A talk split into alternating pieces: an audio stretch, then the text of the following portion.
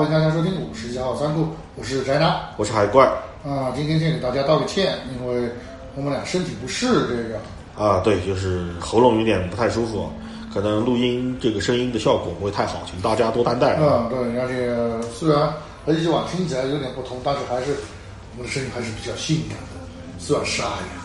好，那废话不多说，我们就开始今天的节目。啊，对，就看我们今天节目标题就知道啊。很多观众可能觉得我们已经坑掉了 这龙珠啊，啊，对我们绝对不坑的。啊，对，除了这个钢炼那事儿啊，钢炼那个没办法，那个是人出问题。啊，作者出问题了，不是我们出问题，对对对，我们也是人磕的。对，其实网络上聊龙珠的高人很多，很多 UP 主或者是很多这个博主都在聊龙珠，而且聊得很不错。毕竟这部漫画实在为人所熟知啊。我们选题呢，也是尽量。避免和别人重复同样的内容，重复太多次没有意义嘛。思前想后啊，我们想了，今天我们主题聊的就是《龙珠》宇宙人丁最兴旺的门派龟仙流啊。啊，这个是挺兴旺的啊。对，其实他也总共也没多少，就俩，除了龟仙流就鹤仙流，就其他的他没有明确的门派这个名字这一说。嗯，啊，只有他们俩是有门派的。而且这俩门派还是师师同门，龟仙人和鹤仙人的老师都是五太等，这个是在《龙珠》里面说过的啊，明确的这个啊，对，明确说过的。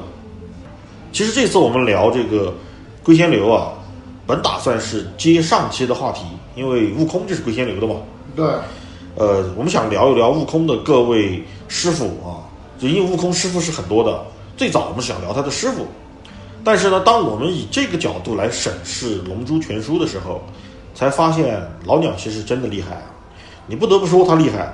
就我们纵观整套《七龙珠》，但这里要说一下，我们所说的《七龙珠》只限于就是老的《七龙珠》漫画和后来的《龙珠 Z》漫画，以及现在还未完结的《龙珠超》漫画，不包含什么 GT、X、Y、Z 这种啊？对，那些不包啊，Z Z 含了，Z 含了，啊，其他怎么含啊？还有就是一些这个东映啊原创的一些呃剧场版，我们都不包含在内。看完以后啊，我们看完整套漫画以后，我突然发现，实际上真正在推动故事前进的，就整个龙珠漫画里，其实是龟仙流的武学精神。嗯，甚至于很多时候被人们所诟病的一些桥段，如果你以龟仙流的这个武术武学精神来进行套入的话，你会发现。他在逻辑上是完全契合的，就是那些角色，他们在做一些选择的时候，他们实际上是遵循着龟仙流的武道精神，哎啊来做这些选择，来推进故事的。那既然刚才我们说到这个悟空的师傅很多，嗯，我们就先给大家做个总结，数一数吧。啊，对，数一数，这。截止目前，龙珠超啊，嗯，悟空总共是有七个师傅的。如果是按时间顺序来排的话，第一个就是他的养养父，应该是养父才对。哦，对，养父啊，对，叫是叫爷爷，对他叫叫爷爷，因为年纪大了。嗯，就是孙悟饭啊，这个是悟饭爷爷啊，不是儿子。悟饭爷爷那个 啊，对，那悟饭爷爷呢，实际上教他的功夫没教没教什么啊，没教什么。哎，很奇怪啊！后面我们说啊，对，那个没教多少，只教了一个石头剪刀布啊。对，但是那种拳法，你准确的来说，更像是爷孙俩之间的一种游戏。但是爷爷挺厉害啊，爷爷很厉害啊。啊，他的第二个师傅呢，就是龟仙人，就龟仙流的创始人啊。对，呃，龟仙人呢教了悟空龟派气功、残象拳和魔风波。魔风波他是在《龙珠超》里面。用过啊，用过打黑悟空的时候用过啊，然后还有就是神仙，就是短笛的分身嘛，啊，是教了他悟空术。啊，这个是明确的，就是孙悟空学悟空术，就是从短笛啊，呸，不是短笛，这个神仙啊，从神仙那儿回来，啊也可以也可以说是短，呃，一人两面嘛，他是啊，然后这北界王，这个胖子啊，那个就教的多了啊，那个主要是教了一个界王拳，对，很实用啊，元气弹。啊，对，最实用的是元气弹大杀器啊，嗯。元气弹，然后就是亚德拉特星的皮皮巴拉大王，这个名字特拗口，真拗口。对，教了著名的瞬间移动，飞雷神，飞雷神这是我啊。然后就是天使维斯嘛，那啊，这个在龙珠超里面的这个师傅了啊。龙珠超里面两个师傅都是天使，呃，维斯主要是教会了这个超级赛亚人之蓝就是变身变成一个蓝色的啊，蓝毛啊，这是蓝毛，蓝毛嗯对，还有就是自在极意功，但是维斯更多的其实像个陪练。真正专门去教自在极意功的是维斯的弟弟梅尔斯，而且他最后一个师傅，截止目前啊，也是个天使，但是是个见习天使啊。至于嘉陵仙人，就是那只猫，其实不能算是悟空的老师。呃，高情商的说法呢，是一个贵人。那么低情商的说法呢，就是送道具和触发任务的 NPC 哈。其实嘉陵仙人更多的是锻炼悟空，让他喝了两呃次水。呃，喝那个超神水，是骗他吧？对，然后第二次的那第二次是刻了兴奋剂，啊，对对对，就是送送道具嘛，我就说 啊。那除此之外呢，悟空还有过两个陪练，分别是这个神仙的助手波波先生啊，对。这玩意儿是不是人咱敢说？反正我没有见过那么尖耳朵尖的。呃，还有一个就是北界王的猴子巴布鲁斯哦，这哥们儿牛，那个啊，对，就是这样。这悟空总共他就跟那么多人学过，或者是跟那么多人训练过。那我们在看的时候会发现，在所有的师傅当中啊，只有悟饭和龟仙人是龟仙流的。孙悟饭呢是这个龟仙人的大弟子，老大，老大啊。我们之所以说专门要聊这个龟仙流啊，其实是因为在孙悟空所有的师傅当中，只有两个人是去教悟空做人的，啊，对，其他的师傅他只教功夫，其实他只教招式，说白了，其他师傅是教你手艺？对。但是这两个师傅是教你人格啊，是塑造你的人格的。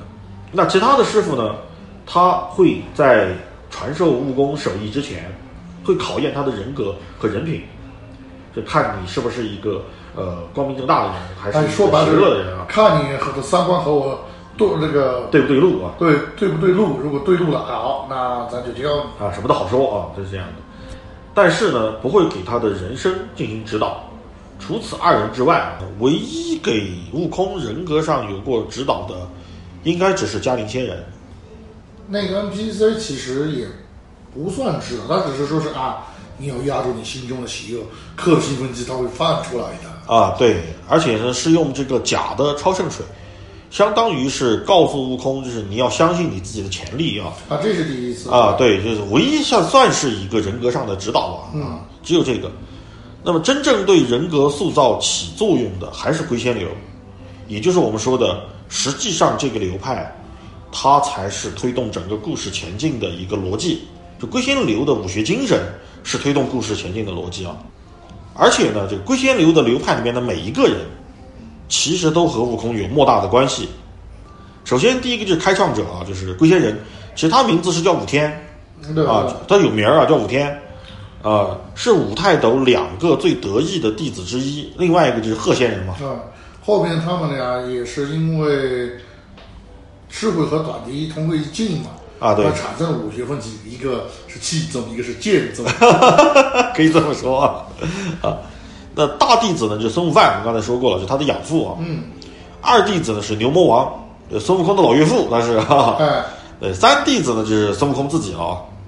四弟子呢是小林，最后去当海贼王了啊，对，就是悟空最好的兄弟啊。呃，第五个弟子呢是乐平，也是我们习惯叫乐平，就是雅木茶啊，这雅木茶他们俩死的很惨，啊，死的很惨。对，他是他是全书的第一个反派啊，对，而且也是布尔玛的前男友。所以我们现在就知道，难怪贝吉塔打他的时候要打那么惨的，要死那么惨啊！现在我们就明白为什么了啊。啊，当然，其实我们说一下啊，就是这期节目我们不可能每个都讲，因为有的角色本身就很边缘化。那比如牛魔王，其实他就没什么戏份，我们就不再去多聊了。我们还是聊那些就是对悟空真正有影响的。那其实第一个就是孙悟饭。首先，孙悟饭他就继承了龟仙流的一个传统，而龟仙流和其他的门派最大的不同在于，龟仙人不单单是继承了他师傅武泰斗老师的功夫，嗯，他更重要的是继承了他的精神。毕竟龟仙人当年是跟随着武泰斗，真正是大战过短笛大魔王的，他是去过现场的啊。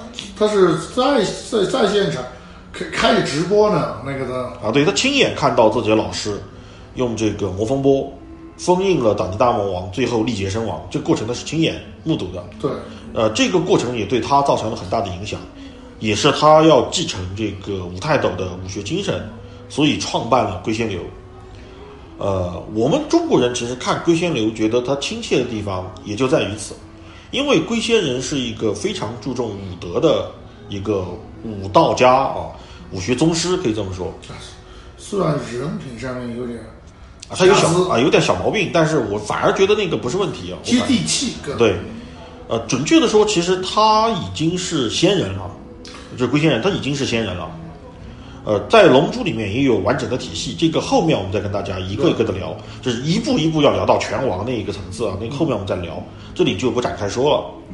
我们想说的是，就是龟仙流，它和我们的武传统武术的武学精神是很相近的，就是我们的武术更注重的是武德，而不是你的杀人技巧，啊，就是武术在谁什么样的人手里这件事儿更重要，并不是说你的功夫有多高你就值得被人称赞。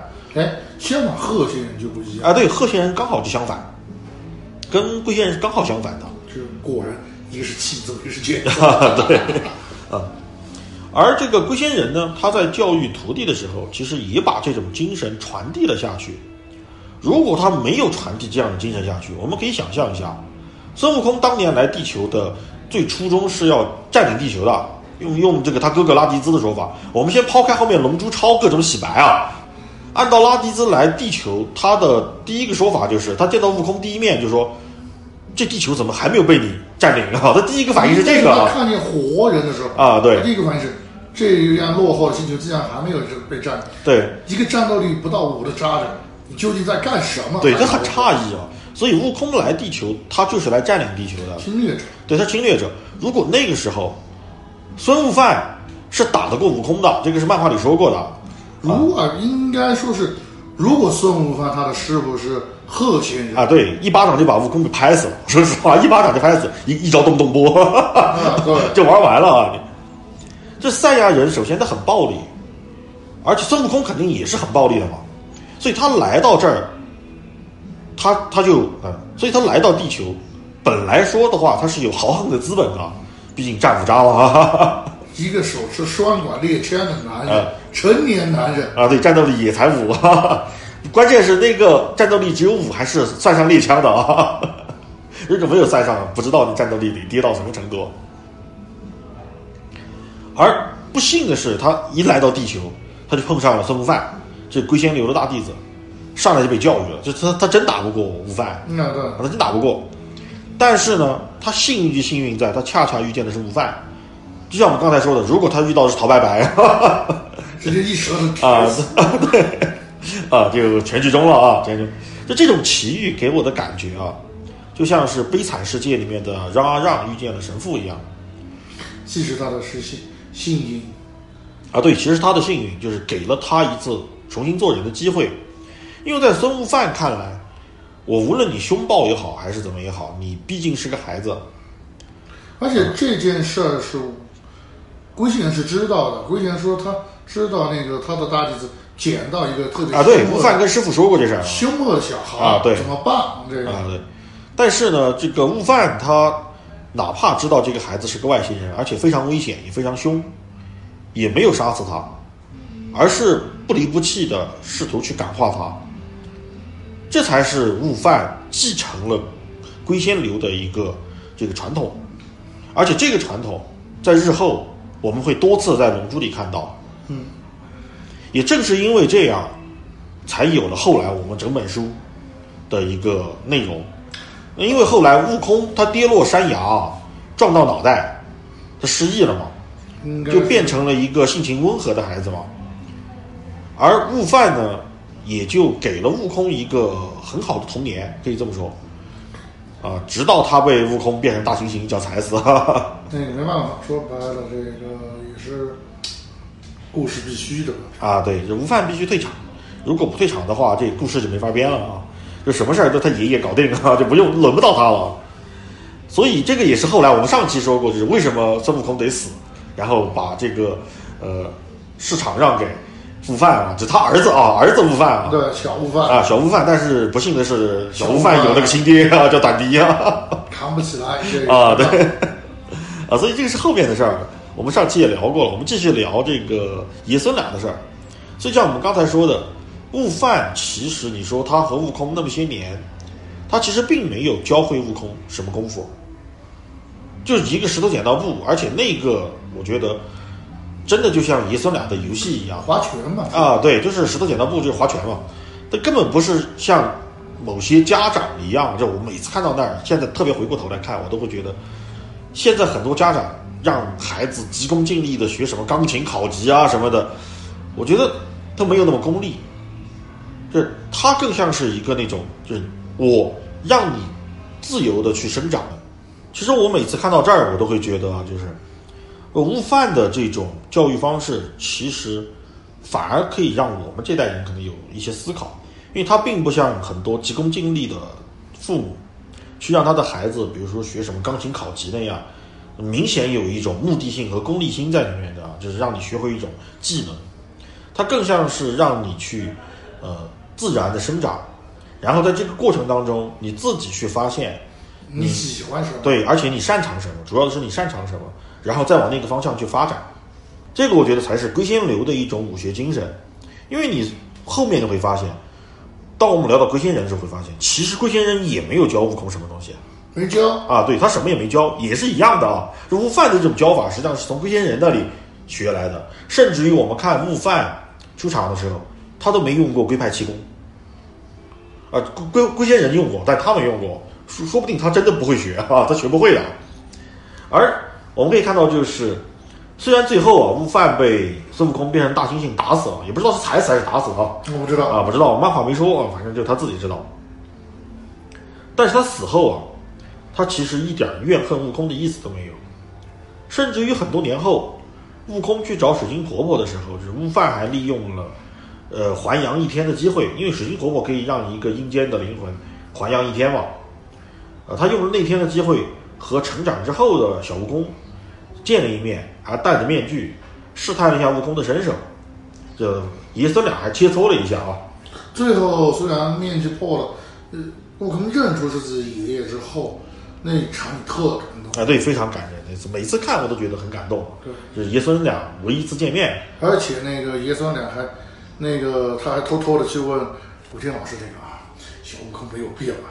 啊，没变，我发现月亮已经不在了。我解决不了你，我解决不了你孙子，我解决了月亮。可想而知，他对小悟空的爱是真的是发自真心的。他甚至没有告诉悟空是谁杀了他，啊，对，就悟空一开始都不知道是自己杀了爷爷这个事儿，是直到后来才看，直到看见贝吉塔。对，看到贝吉塔才知道是他自己把爷爷给弄死了，变大猩猩这事儿才知道的。所以我们经常说的就是，父母是孩子最好的老师。其实说的就是这个，说的就是这个。这父母的言传身教，才是建立起孩子三观的关键。就我们可以想象一下，如果一个为人父母每天吃喝嫖赌、家暴啊，毫无责任感，那么我们完全可以想象一下，这个孩子长大以后，他会变成什么样的人？直接打击灭亲了。啊，这很很正常。就我们看漫画的时候，我们会发现，悟空其实多次放走恶人，就非到万不得已，他是不会痛下杀手的。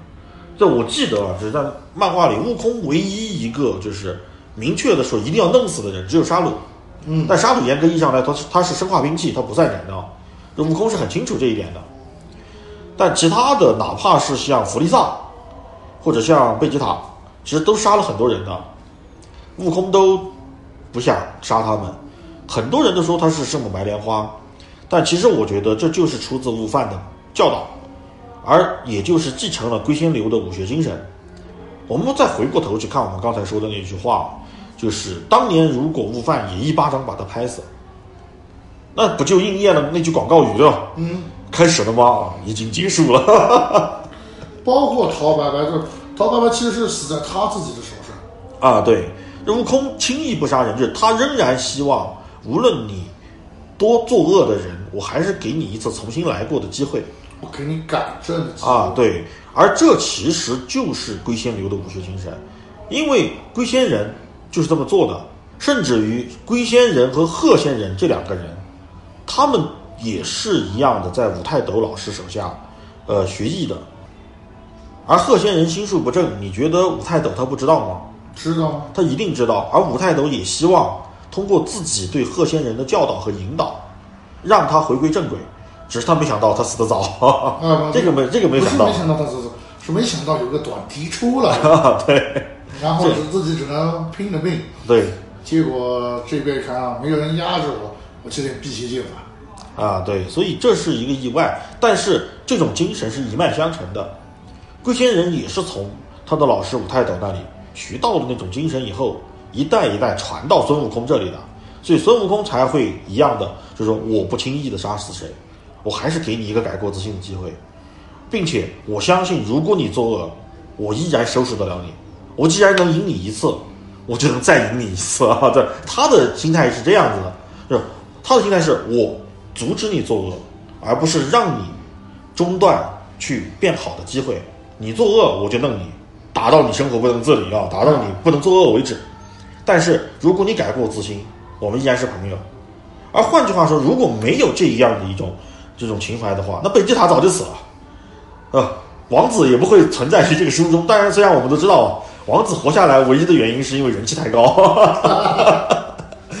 但是老鸟厉害就厉害在这儿，他能用一套完整的，而且是至始至终贯彻全书的逻辑，把它给圆过去，啊，这才是老鸟厉害的地方。而说到贝吉塔，我们大概说一下，就是贝吉塔就是个典型的反面教材，就是什么样的原生家庭催生什么样的孩子啊，就是你看看他父亲什么样你就知道了。贝吉塔星的国国王嘛，那个但善的战士，啊对，但是在《龙珠超》里说过，贝吉塔星是他们抢来的，这原本的星球，他们原本的星球不适合生存以后，他们又抢了一个星球过来，就现在他们打的那个诺拉嘛，就以前他就是贝吉塔星的人。他们星球被被这个赛亚人团灭了，然后赛亚人觉得嗯这地儿不错哦，看看风水，风水也不错，就在这定居了，结果被炸了。啊！但是你看啊，就是贝吉塔王，就贝吉塔三世啊，准确的说他是贝吉塔三世，现在的贝吉塔是四世啊。这贝吉塔三世欺负弱小的时候啊，称王称霸，看见弗利萨的时候跟个孙子似的，就根本被人踩着脑袋，真的是踩着脑袋啊！是那大家可以看一下，的确、啊的确惨。啊，对动画，这《龙珠超》动画里面是有这这这段，包括漫画里也有这个相应的情节啊，真的被踩在脚下，就像孙子一样的，根本不敢反抗。就就这样的一种父亲，才培养出贝吉塔那样的性格也不是这样的一个父亲，应该是这样的环境啊。对，也就是你的原生家庭，你周围的环境是什么样的，那你就能培养出什么样的人。而贝吉塔也是因为养成了这样的性格，他其实很像我们国内的很多那个网红风格，就是我我没有练神功之前，我要搞，我一定要搞。等我等我神功大开之后，谁敢是那个当年踩过我的人，通通弄死。啊，对，就恨不得把人踩死在粪坑里，就是那种感觉啊，啊，对，就一副暴发户的那种小人得志的心态啊。真小人得志，啊，对，就是那种心态。所以贝吉塔一开始他就是那样的，啊，就是我看你弱，就跟他爹一样嘛，来到地球战五渣，弄死你们。但是，一看到这个弗利萨啊，跟个孙子似的，一样啊。虽然他有反心，但是他暗地里搞小动作，但是他不敢像悟空那样。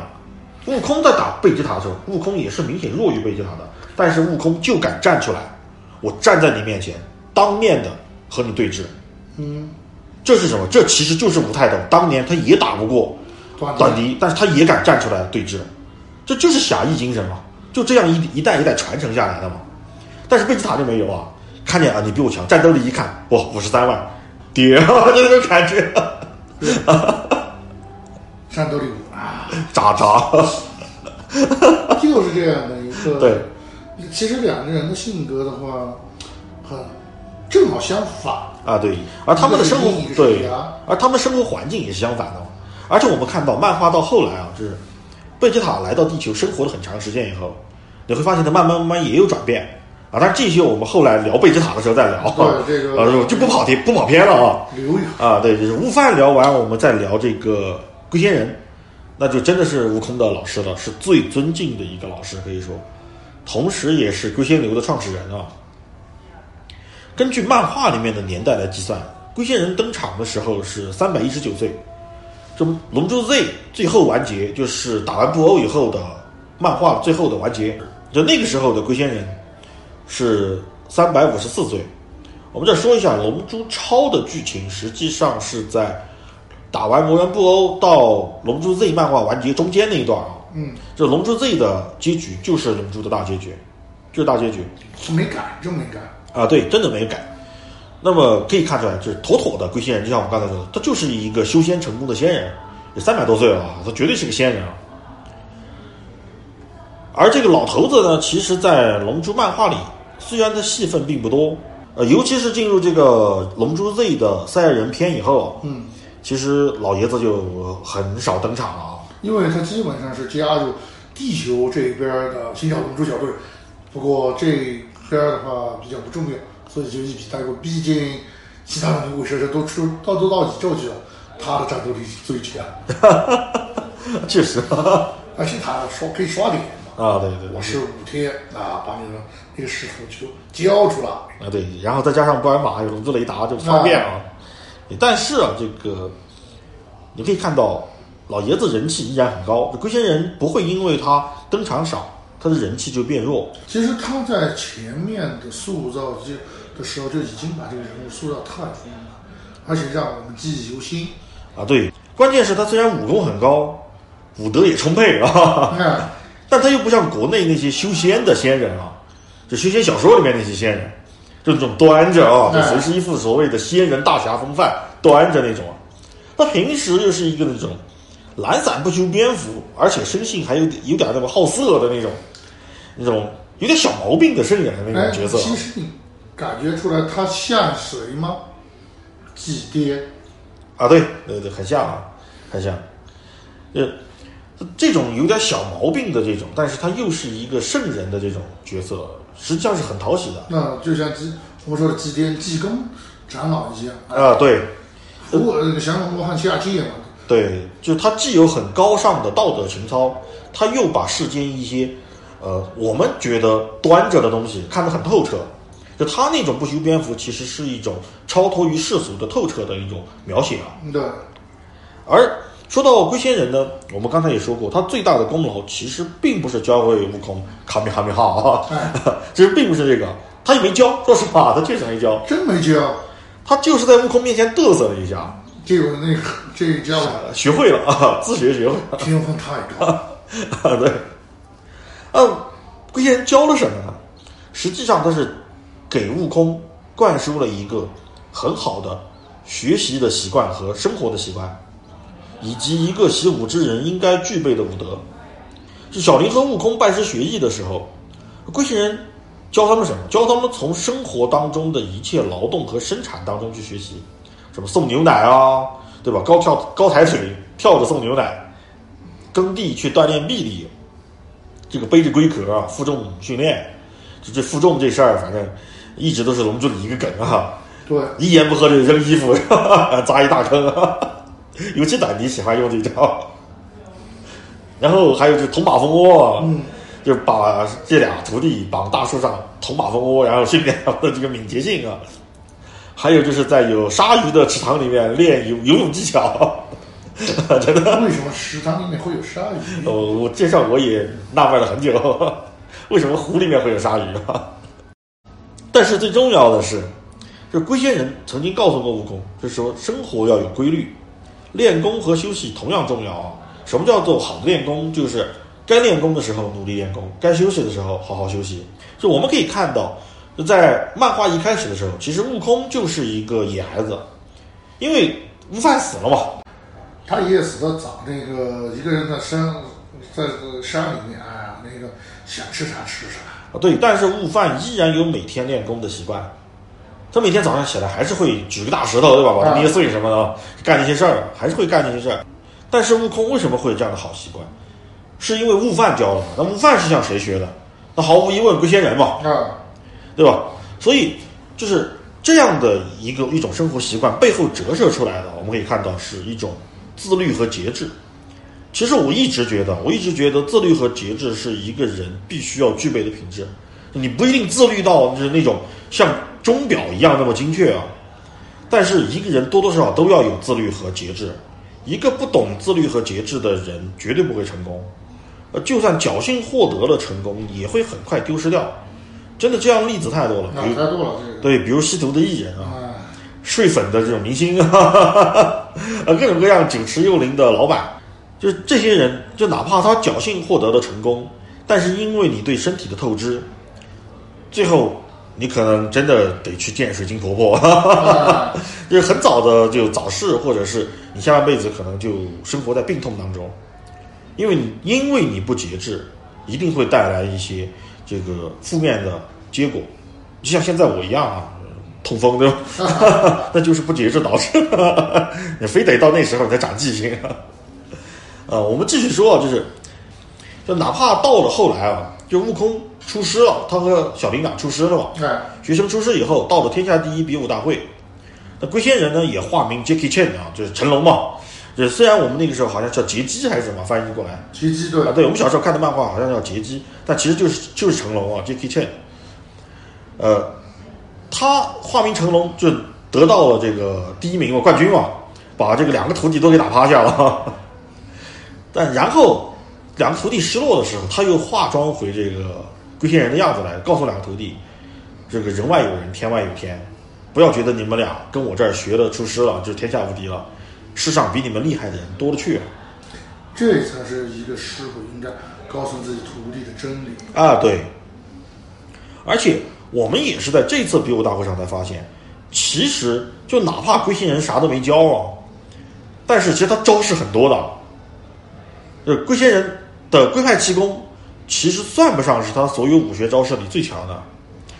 这什么醉拳啊，还有什么读心术，我记得还有一个叫什么万国惊天的啊，万国惊天掌，还有什么 Max 功率啊，金复术这些这些功夫他一样都没教，就龟派气功都是他在两个徒弟面前嘚瑟一下，然后没想到这位两个徒弟学会了，就这么样的一个结果。而残象拳是他在这个天下第一比武大会上用用出来以后，悟空现学现用的，也是偷学的，就他真的什么都没教，包括魔风波，其实也是他用过以后啊，两个徒弟一看就就这哈哈，我也会，就这种感觉啊。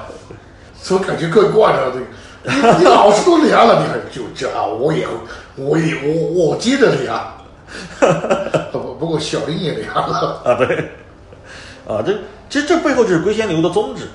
用我们中国一句老话来说，就是龟仙流是传道不传艺哎啊，但鹤仙流就刚好是相反，就是鹤仙流就只受艺不受道，所以才教出一个像陶白白这样的冷血杀手。那然后哦，他的那些徒弟都是要以杀手界为目标 的，对进京杀手界啊。啊，就真的不得不说，这个鸟山明啊，他是真的是个神仙啊。我们经常说手冢治虫是日本漫画之神，呃如果这么说的话，我觉得真的鸟山明就是日本漫画之仙啊，是仙人啊，没有登神，但是登仙了。我们可以看到后来啊，龟仙人教这个悟空的方法，悟空也是这么教育他儿子的。你会发现，悟空连瞬间移动都没有教给孙悟饭，就是他儿子悟饭啊。这从现从现在开始说的悟饭是儿子悟饭对，那个老爷子毕竟啊，归归西了，归正儿八经归西了。哎，这不过也有没有一种可能，他和那那什么什么大王签了契约，不能交，要不然要赔版权费。有可能啊，有可能。那他没有交，而且呢，就是悟饭发的波都是短笛教的魔闪光毕竟他儿子一开始是跟短笛学的啊。对，第一个师傅是短笛啊，这是悟饭，而且还有就是小林教过悟饭太阳拳，教过太阳拳的啊，那是、啊也是现学现现场现用，啊。对，就是超级赛亚人变身那是天赋，那是种族天赋啊，赋。对，这种天赋不是后天传授的本领，那不能算。呃，龟派气功呢，应该是教过，那其实也不算教，可能是在他面前用过啊。也啊，只要你能够发魔闪光，你肯定知道龟派气功怎么发哦？对，应该是发得出来的。反正漫画里没交代，漫画里没有明确的说悟空教过悟饭龟派气功。这悟饭唯一一次使用龟派气功是在杀戮游戏的时候用过，对，啊，我记得父子是局那一条，啊，对，父子局用过。就后来好像打这个魔人布欧都没有用过，我记得是没有用过。有这个大佬的话，欢迎更正一下啊。反正我我印象中是没有。而且呢，在这个杀戮游戏的时候，不是沙鲁给他们十天时间去就准备嘛，做准备。然后悟空就和儿子在这个呃精神时光屋里父子独处了一年，就修炼一年嘛，就是外面一天，里面一年啊。在那一年里面，他几乎说了同样的话。就那时候的悟饭，因为迫于沙鲁的压力，就拼命的在修炼，就很努力想变成超级赛亚人嘛。那个时候悟空就告诉他，就说你可以歇歇啊，就是努力固然重要，但是休息也同样重要。要要保持平常心。啊，对，正因为他们保持了平常心，悟空才从这个龟仙流里面就悟出这个道理，才跟他儿子说说，我们两个尝试一下，在不战斗的时候，长时间的保持超一的形态，习惯赛亚人的形态，看能不能突破。就他的这种练功的方法，就和贝吉塔还有特兰克斯完全相反。对对，完全不一样。就他父子俩就另外一种套路啊，就是追追求更强更强。就只要打，只要我练不练不废，我就接着练那个。所以特兰克斯在对沙鲁的时候嘛，他那个改改形态嘛，是啊哦膨，胀肌肉啊，这是膨胀肌肉，这是这是赛超级赛的第一阶段，还有超级赛的第二阶段，就膨胀肌肉。啊，对，但是沙鲁说狗屁啊，那根本不是 狗屁，这根本不是那个，看到没有，这才是。啊，这看看那那就那啊，我也会啊，这沙鲁给他表演一下，我也会啊，真的根本不顶用啊。所以后来就是孙悟饭后来之所以能够变身成超赛二，其实也是得益于悟空正确的教导，而悟空对于这种修炼的感悟，也是得益于龟仙人的这种教导。而后来我们知道，是王子啊，是贝吉塔，他后来在《龙之超》里说了，没人教过他，他是自学的，他没有师傅，这就是差距啊！这为什么悟空会一直比这个贝吉塔强压他一头？虽然从血统上来说，悟空是个下级战士啊，啊，对，贝吉塔是百年一遇的精英啊，当然这个布鲁利是千年一遇的。哎，没办法，啊，但无论怎么样来说，悟空用一种正确的方式和他的努力，抹平了贝吉塔的这种差距。而我们可以看到，其实贝吉塔也努力，尤其是在这个杀戮游戏之后，我们可以看到贝吉塔一直在修炼，他每次登场都是在重力室里啊 不是在去重力室的路上，就是在重力室。啊，对他其实一直想追上悟空的脚步，对，但是实际上没有一个好的师傅教导，他一直是在走弯路，或者是一直在原地踏步火车跑得快不快，全靠车头带。啊，对。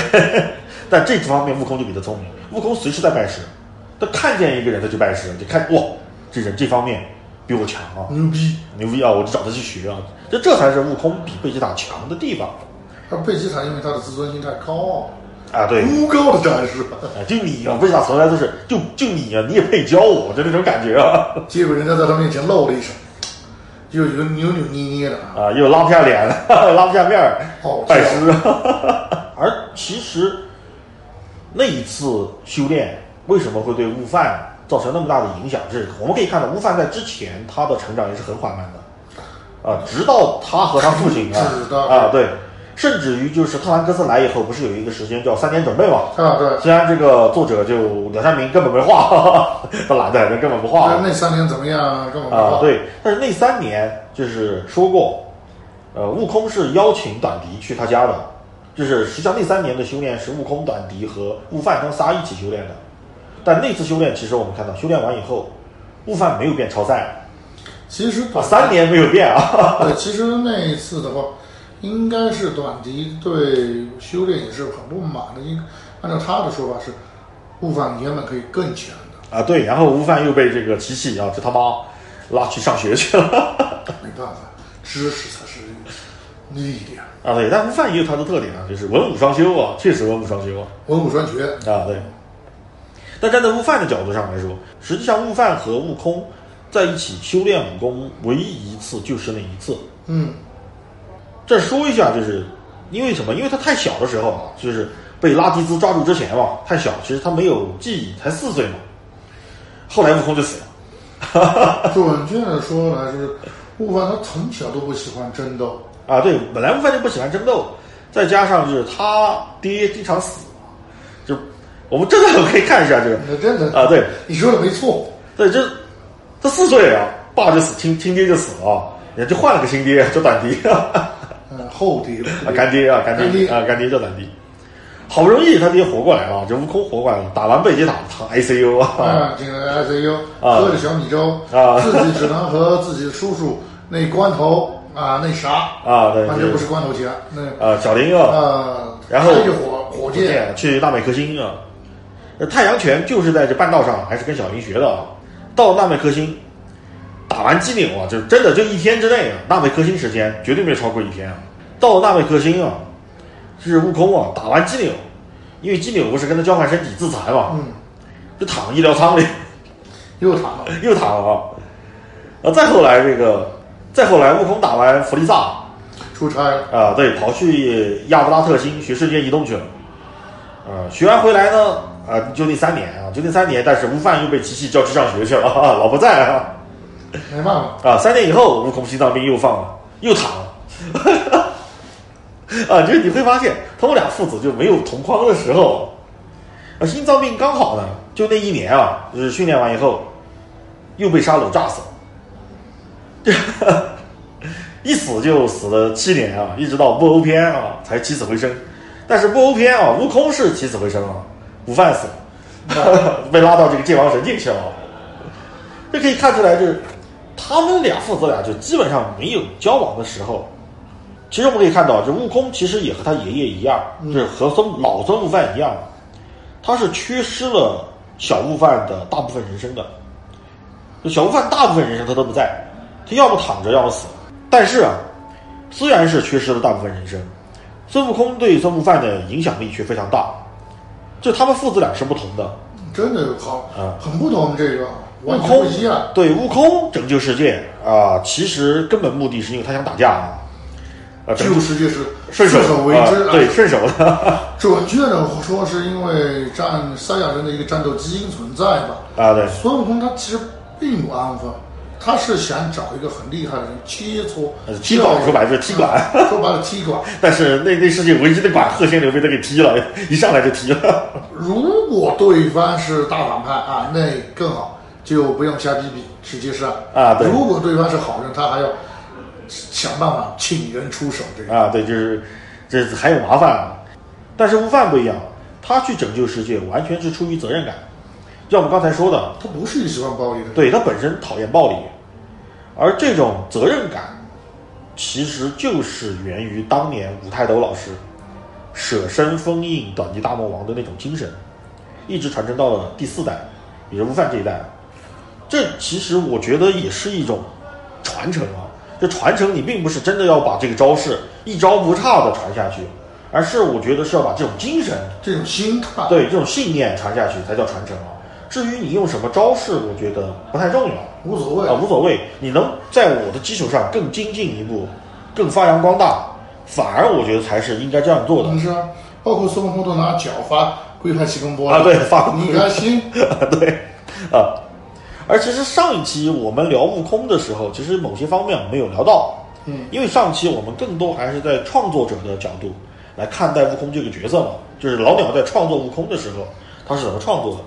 那既然我们今天聊到了龟仙流，我们最后再用一点点时间啊，和大家再聊一下，就是以龟仙流弟子的这个角度阐释一下，是悟空这个人，他除了武学造诣，他还从龟仙人那里继承了什么？嗯，以及我们为什么像我们这样老，就是老一辈儿的，哎虽然我不想承认，那但是没办法，啊，确实是啊对我们老一辈儿的龙珠迷为什么会不太喜欢龙珠超啊？以及我们甚至更不喜欢 GT 啊？呃，其实我觉得吧，龙珠超真的比龙珠 Z 还差点火候，但还好，GT 那就真的差远了，那就还能忍受对这个，那就那就走得太远了。主要的问题就出在这个悟空这个角色上，呃，因为在 GT 或者是在龙珠超里面，悟空这个角色他是退步的，因为悟空在原版的龙珠 Z 里面，其实他已经成为了一个新一代的一代宗师了。你别看他那样啊，其实我们仔细分析分析就知道，他真的是一个一代宗师啊。是啊，别看他那个一手抬着拖拉机，一手提着锄头去耕地，他他其实很厉害，对，就不但是武艺，我说的不单是武艺，而且就是武德，对，从武德方面也是一样，而且从一个呃武学传承人的角度来说也是一样的。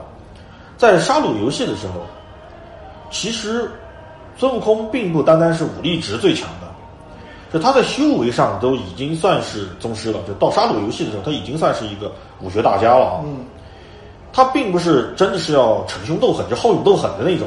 就是他说啊，我先上，对我先上，我想跟这个沙鲁打一场。就是但但是他真的想啊，首先他但说他第一他真想打，啊，真想打，但是他更因为他打的目的是想要清楚自己的极限在哪，因为到了他那个层次以后，他真的是打遍天下无敌手，就他不知道他的极限究竟在哪。主要是其他人太熟，是不好下手。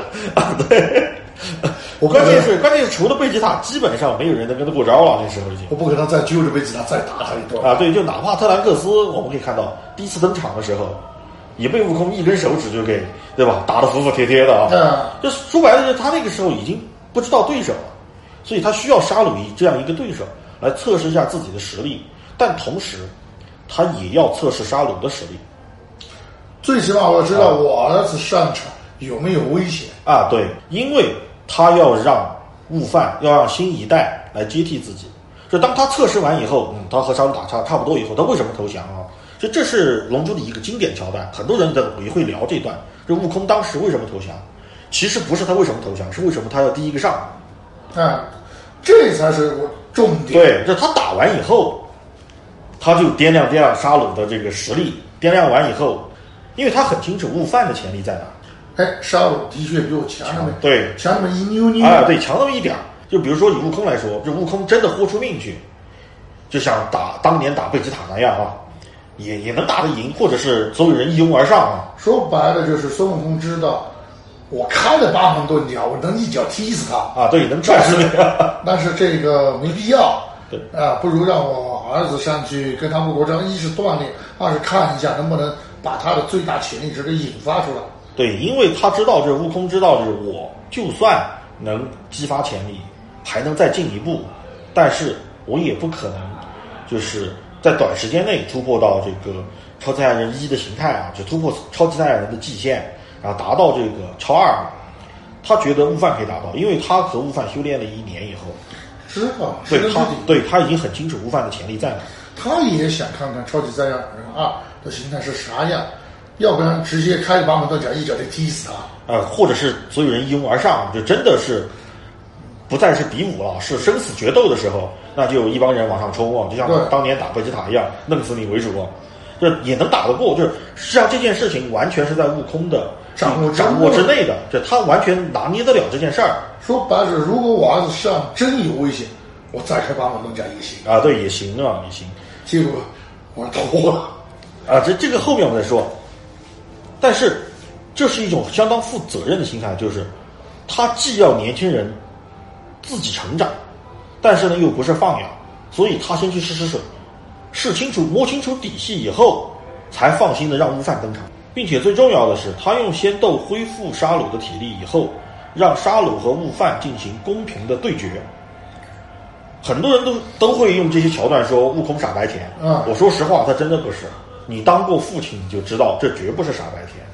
因为如果悟饭打败的是一个残血的沙鲁，那悟饭的自信心是建立不起来的。他没有任何成就感。就是悟空，他要去让自己的孩子成为下一代的担当，让孩子成长起来，就要让孩子知道，他的的确确比他父亲强，他的的确确击败了他父亲击败不了的敌人。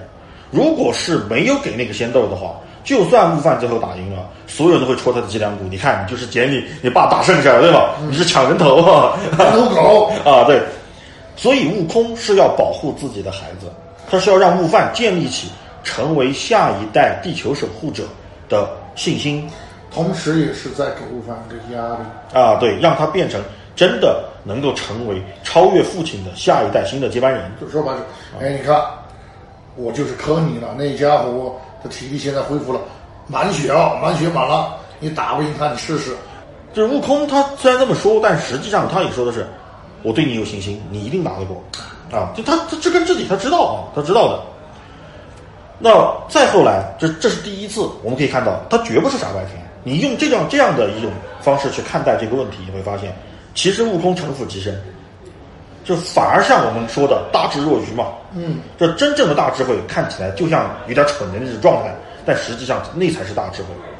而到了布欧篇的时候，悟空其实又用了一次相同的方法，他先是以超三的状态，全力和布欧打了一场，因为他变超三以后他又无敌了，你知道吧？首先，就像他说的，他那个变超三的时候，他那个时间会急速缩短。啊，对，寿命会缩短，但是问题在于他想知道布欧的实力在哪，其实是一样的，你可以看到，说白了，一样，这对。家伙就是冲动一样的。不，这这剧情是一模一样的，因为那时候他以为悟饭死了嘛，他不知道悟饭活着，那地球唯一的希望是两个小孩，就是唯一剩下的两个混血赛亚人，悟天和特兰克斯嘛，嗯，所以他用的同样的方式，他先把超三全力开启，和布欧打一场，他摸清了布欧的底，其实布欧是打不过超三形态的他的，嗯，只不过是他没有时间而已，以及他的超三是刚刚学会嘛，就是对超三的掌握还不太好。试探了以后呢，他就放狠话，就跟布欧说说你想不想跟我这样强的强者打啊？你先等着，这几天不要杀人啊，稳住布欧，让他不要去作乱，把布欧稳住。什么叫做一个城府极深的人？一个成年人做事情，他每一步都非常环环相扣。说白，这才是成年人应该有的智慧。对，然后再转过身去啊，回身立马第一件事儿教特兰克斯和乌天合体术，还是一样的，他很清楚合体术有多强，他也清楚这两个小家伙是天才这两个小家伙的战斗天赋有多强啊对一加一永远是大于二。对，这俩人用了合体术以后，他们能发挥出什么样的力量？